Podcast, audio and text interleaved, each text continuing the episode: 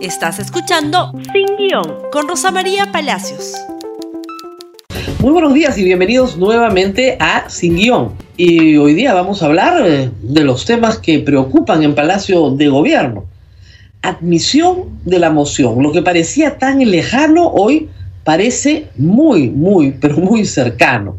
El presidente de la República va a tener que enfrentar una moción de vacancia que tiene siete presupuestos que, como hemos explicado muchas veces acá, no alcanzan para vacar a un presidente de la República, pero en la interpretación libre del Congreso basta con los 87 votos.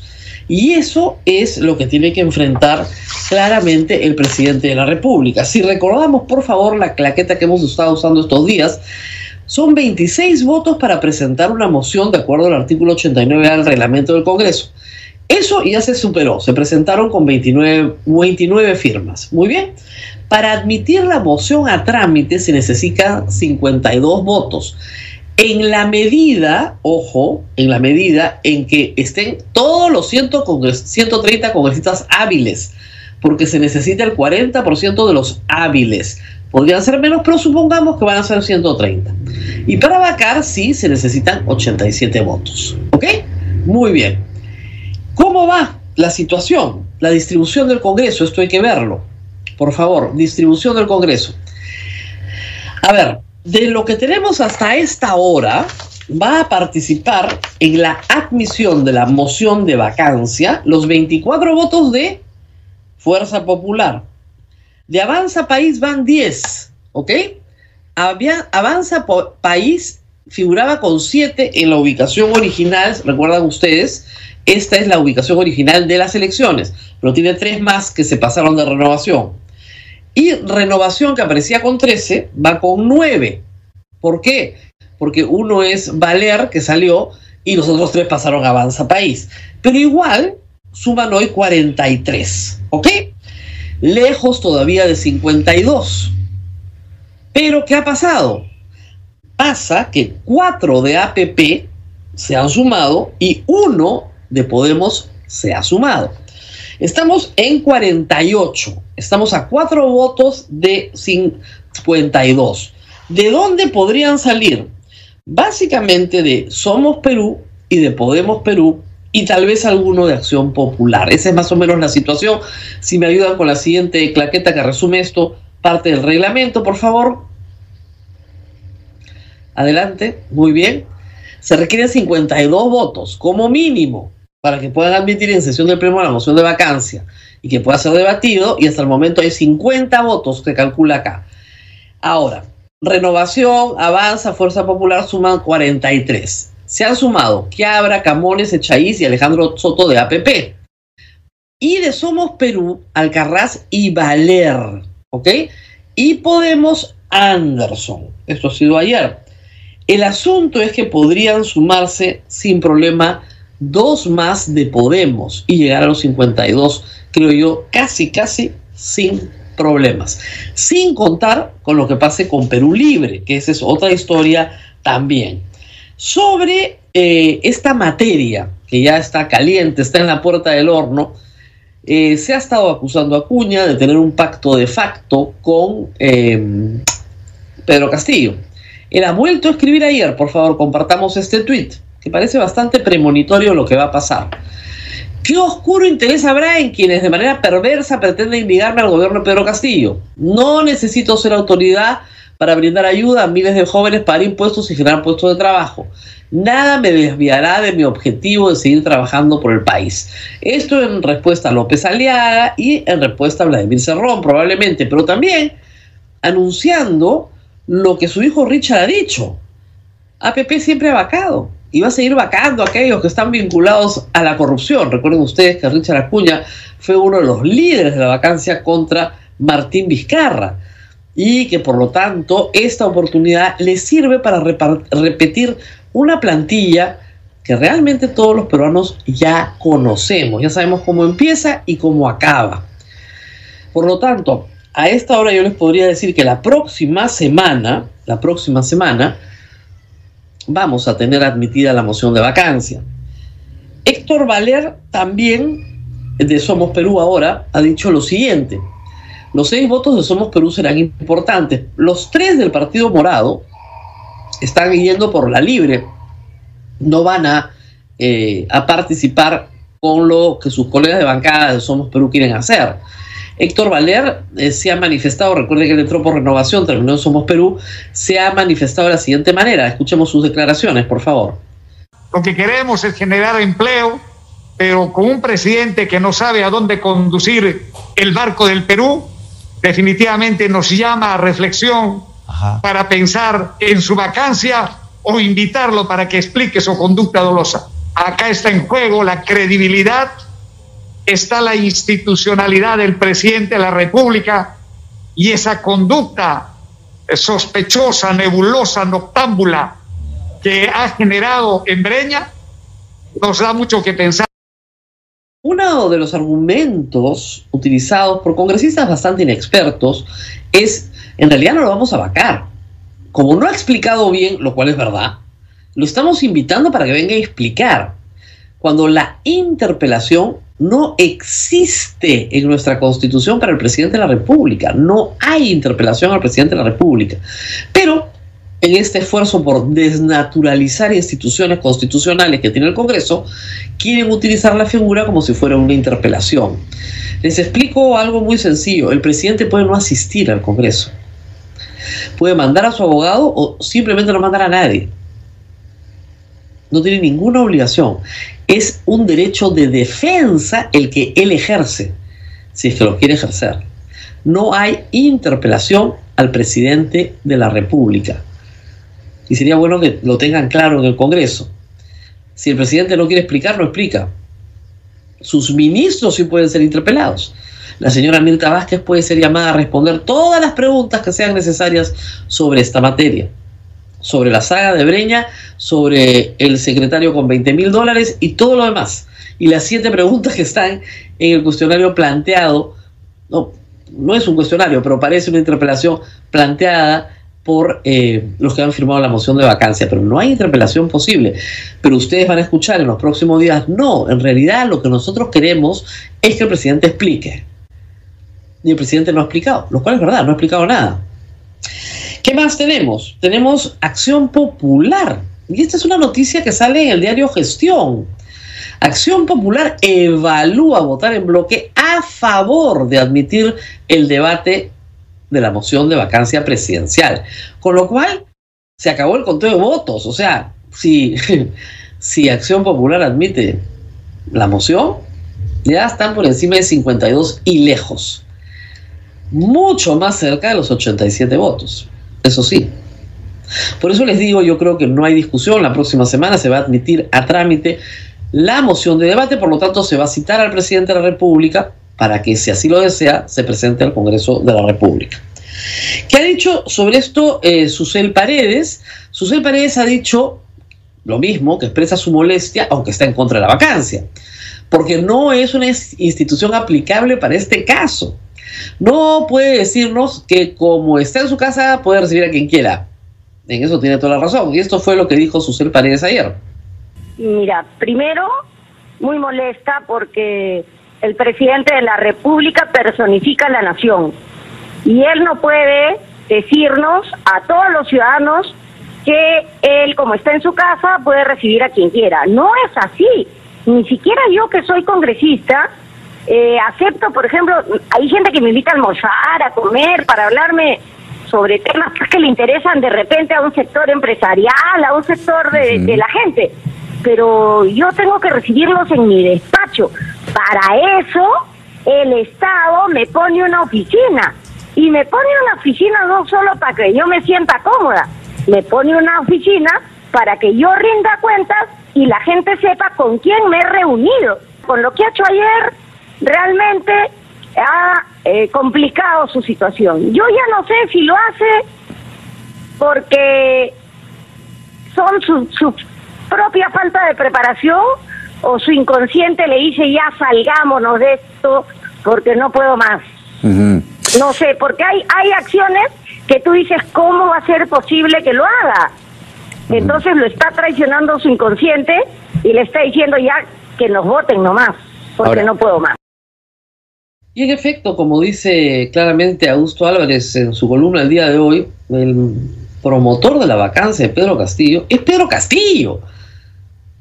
Hace barbaridades, se defiende pésimo, no da explicaciones y en efecto está en una situación muy crítica y parece que no se dieran cuenta, la verdad. Sobre esto habló también la congresista Sigrid Bazán. El pueblo que apostó por el cambio merece siempre las cosas claras.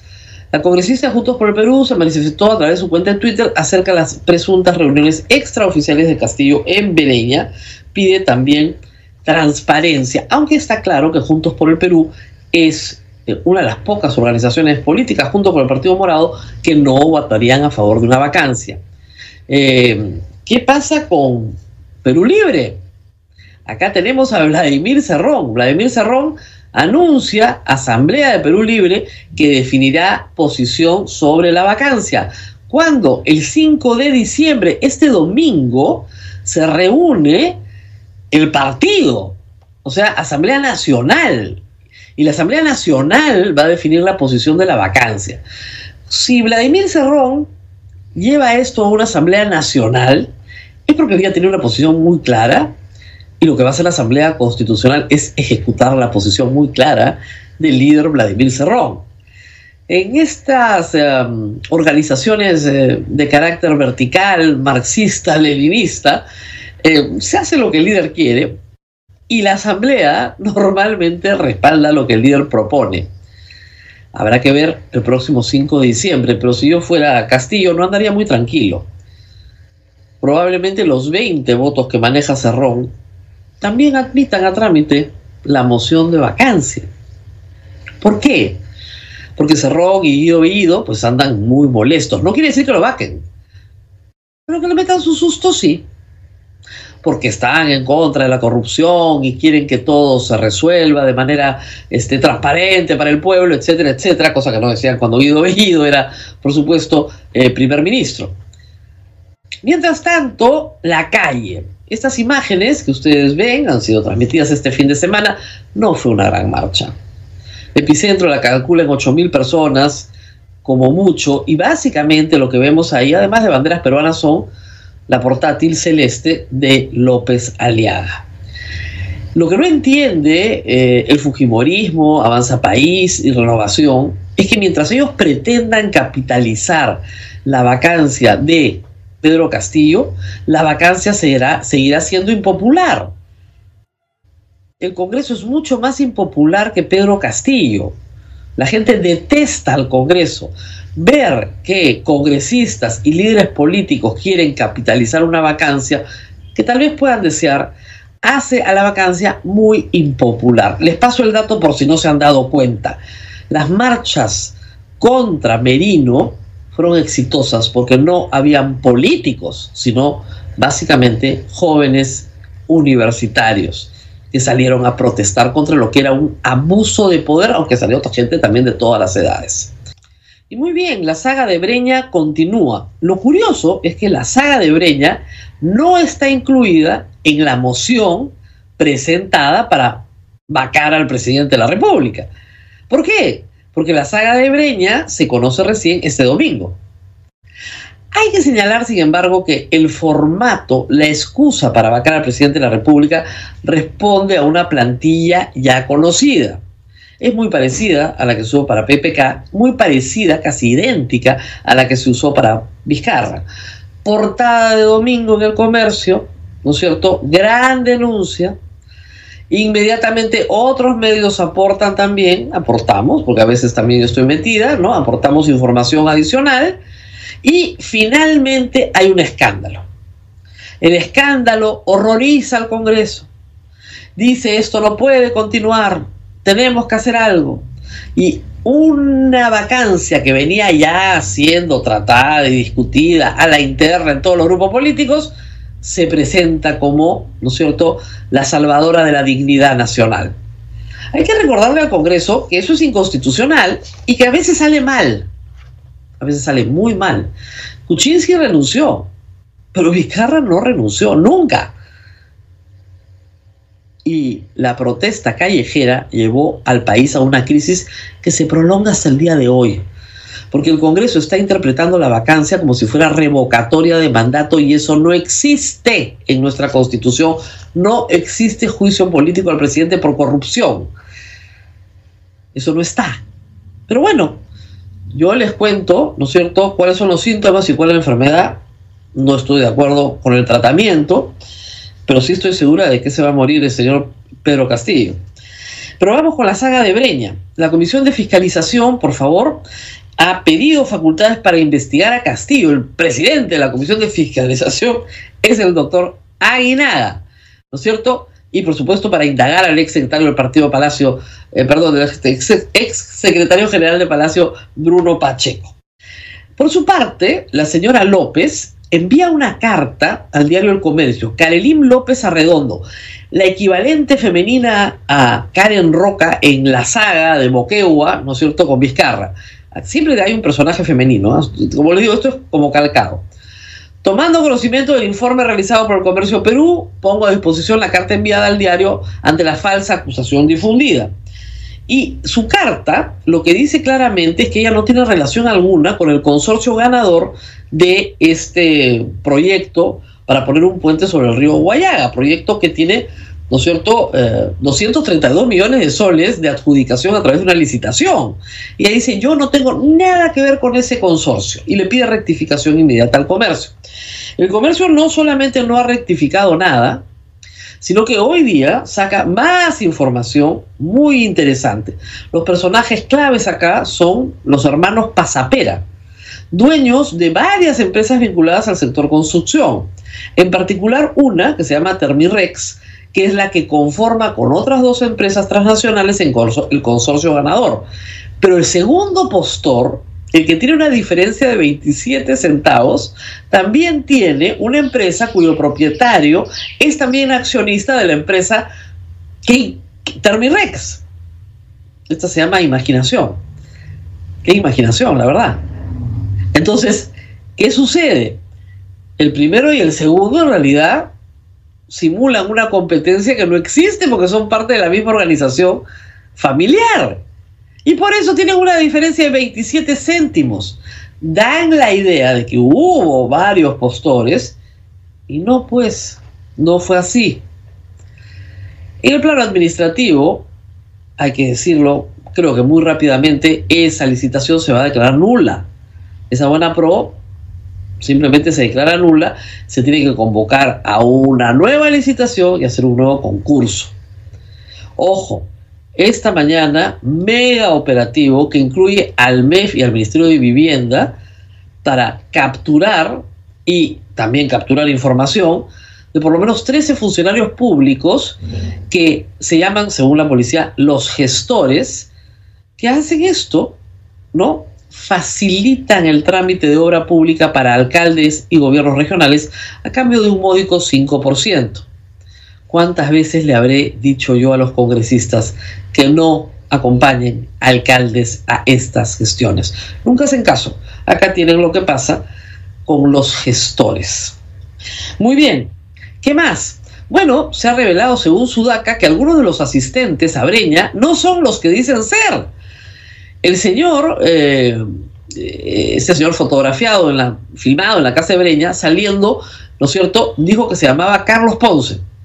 Pero su nombre es Elmer García Gutiérrez, es funcionario de salud, ex trabajador de varias empresas proveedores del Estado y ganó 650 mil soles en contratos durante este gobierno. La empresa a la cual luego él dice no pertenecer, pero según Sudaca sí pertenece. Y este señor iba de visita personal al presidente de la República y no dijo su nombre. Y le preguntaron, ¿pero por qué no dijo su nombre? Ah, fue lo primero que se me ocurrió. Es una explicación rarísima, la verdad. Rarísima. ¿Por qué no dice cómo se llama? ¿Por qué no dice que es una persona muy cercana al presidente de salud, el señor Pomba? ¿Y qué hace, no es cierto, un jefe de abastecimiento, ¿no es cierto? Este, trabajando de noche en la casa del presidente? ¿Nos pueden dar una explicación lógica? No, no hay ninguna explicación lógica. El que intentó hacerlo, hay que decirlo, es el señor Oscar Sea, congresista de la República. Esta fue la noticia ayer y tenemos sus declaraciones. Yo asistí para hablar sobre la unidad del magisterio en su casa y que acudieron los congresistas de la facción magisterial de la bancada oficialista. Bueno, eso es un trabajo oficial, pues eso no es un tema personal. Por favor, escuchamos lo que dijo el legislador. Obviamente se tienen que corregir eh, y, y, él atiende en el palacio, ¿no? De repente alguna emergencia como todo ciudadano tenemos, entonces un tema familiar podría ser, puede hacerlo, pero yo creo que de, esta, con, con todas estas observaciones, ya no tiene que repetirse esto. Yo sí, fui, fuimos a, eh, hace poco, 10 días o un poco más, nos han convocado para conversar y han ido pues maestros de diferentes grupos, maestros de, de la FENATE Perú, de mm, del frente político, del, de la ¿Y por qué no se reunían en Palacio? No, no, no, en Breña. ¿Por qué no se reunieron en Palacio, digo? No, nos han llamado porque somos sindicatos y hemos hablado de unidad. No, claro, pero usted es congresista y el señor Castillo es presidente de la República. Sí, pero mayoría estaban ahí del sindicato, maestros. ¿Y qué asuntos trataron? Tratar de unidad, porque el magisterio está dividido y el profesor estaba preocupado, entonces este ya se habló de unidad, el único punto. ¿Cuántas veces eh, fue usted a Breña? Una sola vez ahí. ¿De día o de noche? en la tarde. Había mucha prensa, yo creo que conocen eso, muchos hermanos periodistas estaban allí. Un interrogatorio muy preciso de Jaime Chincha, pero le pregunta lo que es lógico. ¿Por qué el presidente sus temas sindicales no los puede tratar en Palacio de Gobierno? ¿Qué tiene que ocultar? O sea, como ha vivido en la clandestinidad, porque el sindicato oficial es SUTEP, se le quedó la costumbre y sigue reuniéndose en la clandestinidad. Bueno, tiene que abandonar pues las viejas costumbres. La Contraloría ha emitido un informe sobre la saga de Breña y detecta, efectivamente, con advertencia a la Secretaría de Palacio de Gobierno, detecta una situación anómala, adversa, señala la Contraloría, al cumplimiento de la ley y los reglamentos de transparencia. Por lo menos en el plano administrativo, la saga de Breña está en ese nivel. No hay por la saga de Breña un indicio todavía penal no es la situación de Bruno Pacheco con 20 mil dólares en la oficina, con WhatsApps traficando influencias, para el cual hoy el fiscal Omar Tello ha pedido impedimento de salir al país. La situación del presidente todavía, todavía es distinta, aunque estamos todos de acuerdo que las reuniones que ha tenido no han sido de carácter personal y que por lo tanto ha mentido a todo el país. No alcanza para la vacancia pero lo van a vacar, creo yo, casi de todas maneras, probablemente antes de Navidad. Lo que tenemos que saber es qué proponen los vacadores como salida. Dina Boluarte seis meses y volvemos a empezar. ¿Eso es lo que están proponiendo? ¿Qué dicen de esto Raúl Díaz Canseco, César Acuña, Vladimir Cerrón y el señor Luna? Estos cuatro, sumados a Keiko Fujimori, Rafael López Aliaga y Hernando de Soto, tienen en sus manos el destino del Perú. Y sería bueno que nos cuenten, ¿no es cierto?, qué es lo que viene. Habría que exigirlos a ellos también un poquito de transparencia en esta situación. Muy bien, compartan este programa en Facebook, Twitter, Instagram y YouTube. Y nos vemos nuevamente el día de mañana en Sin Guión. Hasta pronto. Gracias por escuchar Sin Guión con Rosa María Palacios. Suscríbete para que disfrutes más contenidos.